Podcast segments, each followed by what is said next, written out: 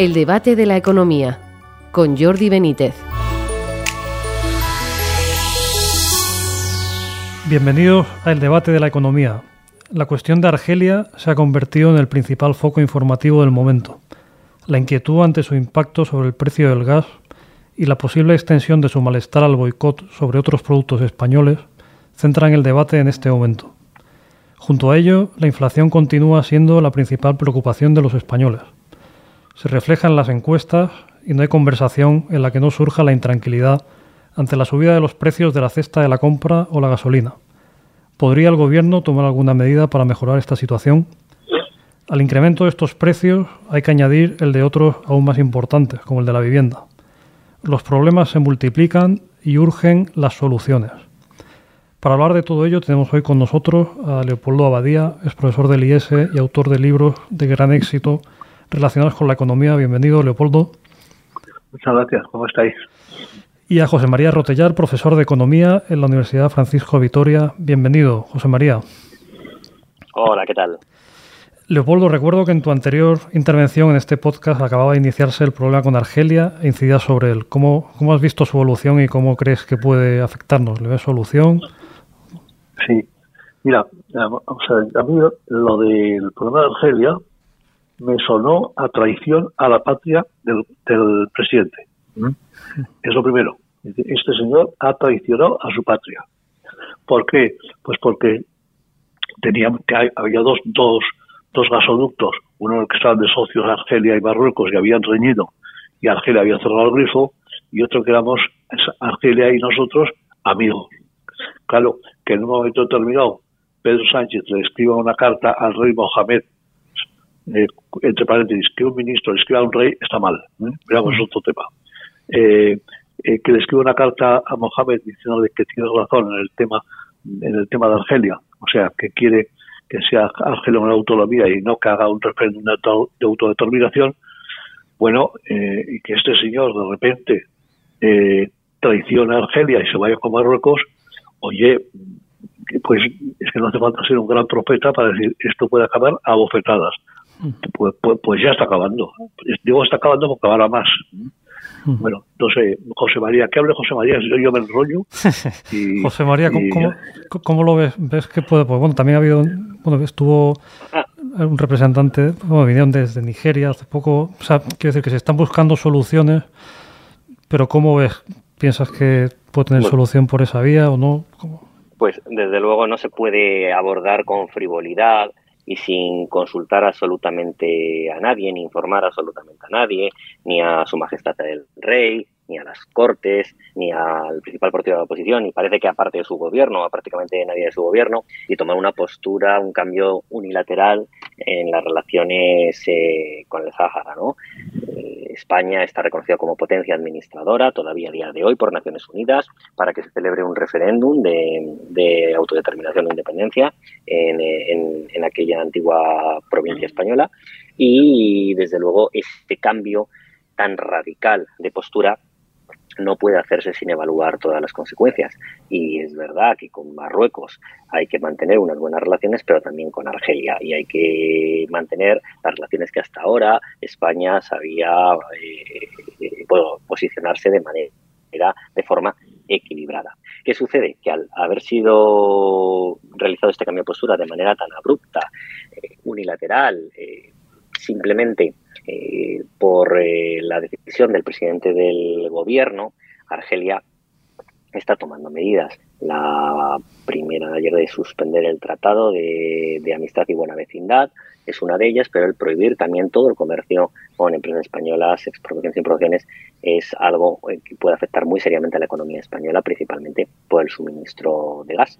Y como el gobierno sigue con su política energética fracasada, que nos hace dependientes de otros porque no apuesta por la energía nuclear, donde nosotros podríamos ser grandes generadores de la, de la, de la misma, y tampoco por extraer el gas mediante la técnica de fracturación hidráulica del, del fracking, donde parece ser que hay eh, reservas para, para décadas. Bueno, pues como no como se niega a eso, somos muy dependientes, somos muy caros, y esto lo único que, hace es incrementar el coste y arruinar empobrecer a las familias y hacer que las industrias tengan que ir parando, como por ejemplo ayer ya mostraba el índice de producción industrial que caía un 0,4% en abril.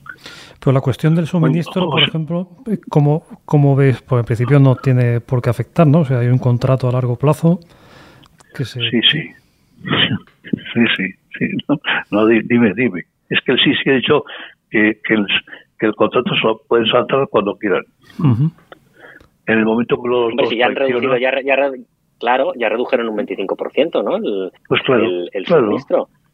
Entonces, esto es una cuestión, es una cuestión diplomática y política, y ahí no estoy yo muy seguro de que por mucho que haya un contrato de por medio vaya a ser respetado o no. Si España no si el presidente del gobierno español no rectifica, podemos ponernos en una situación muy delicada. Oye, José María, has dicho una cosa eh, respecto a la energía nuclear Mira, yo últimamente he hecho un trabajo de investigación para entender la factura de la luz. He hecho un trabajo de investigación serio para entender la factura de la luz. Bueno, eh, y, según hablo con la gente, soy el único en España que la entiende. bueno, entonces, entonces que aquí en la, factura de la luz hay una cosa que dice eh, un cuadrito en la segunda página bajando a mano a mano derecha que dice mm, mezcla de producción del sistema eléctrico, español. Y resulta que eh, la número uno es renovable, la número dos es nuclear, la número tres es gas natural. Bueno, quiero decir que cuando aquí hablamos de topar el gas y todas estas cosas, eh, mm, cuidado que mm. estamos topando la tercera, ¿eh? no la primera ni la segunda. Bueno, y entonces mi, mi comercializadora, la que me pasa las facturas, esta ha elegido otra mezcla, que es la primera eh, con el 39% la nuclear, la segunda el gas y la tercera renovables. Bueno, quiero decir que, la nuclear eh, eh, la estamos utilizando. Lo que pasa es que supongo que la estamos trayendo de, de Francia, eh, supongo. Claro. Claro, para completar, no, tenemos suficiente capacidad generadora con las eh, centrales que tenemos instaladas, pero podríamos tener. Tenemos uranio, tenemos capacidad bien desarrollada para, para poder crear nuevas centrales nucleares que ya no tienen que ser tan grandes, se pueden eh, crear pequeños eh, reactores nucleares como como el plan que ha ideado Francia, que pueden estar disponibles en más breve tiempo y pueden generar mucha energía. Y nos negamos, y nos negamos también a la, fracturación hidráulica para extraer el gas. Yo no lo, no lo entiendo, pero es empobrecernos eh, intencionadamente sin, sin, sin sentido.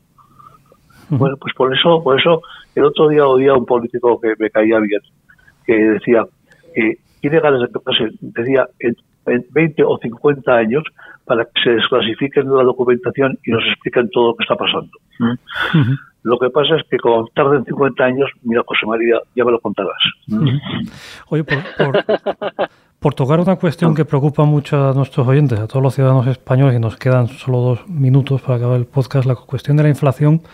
Eh, bueno, pues hay mucha preocupación por tanto por los productos de la cesta a la compra como por la gasolina, bueno, luego si nos vamos a otros precios por la cuestión de la vivienda, ¿aquí pensáis que el, gobierno podría tomar algunas otras medidas aparte de las que se están tomando para que hubiera menos presión sobre ese punto?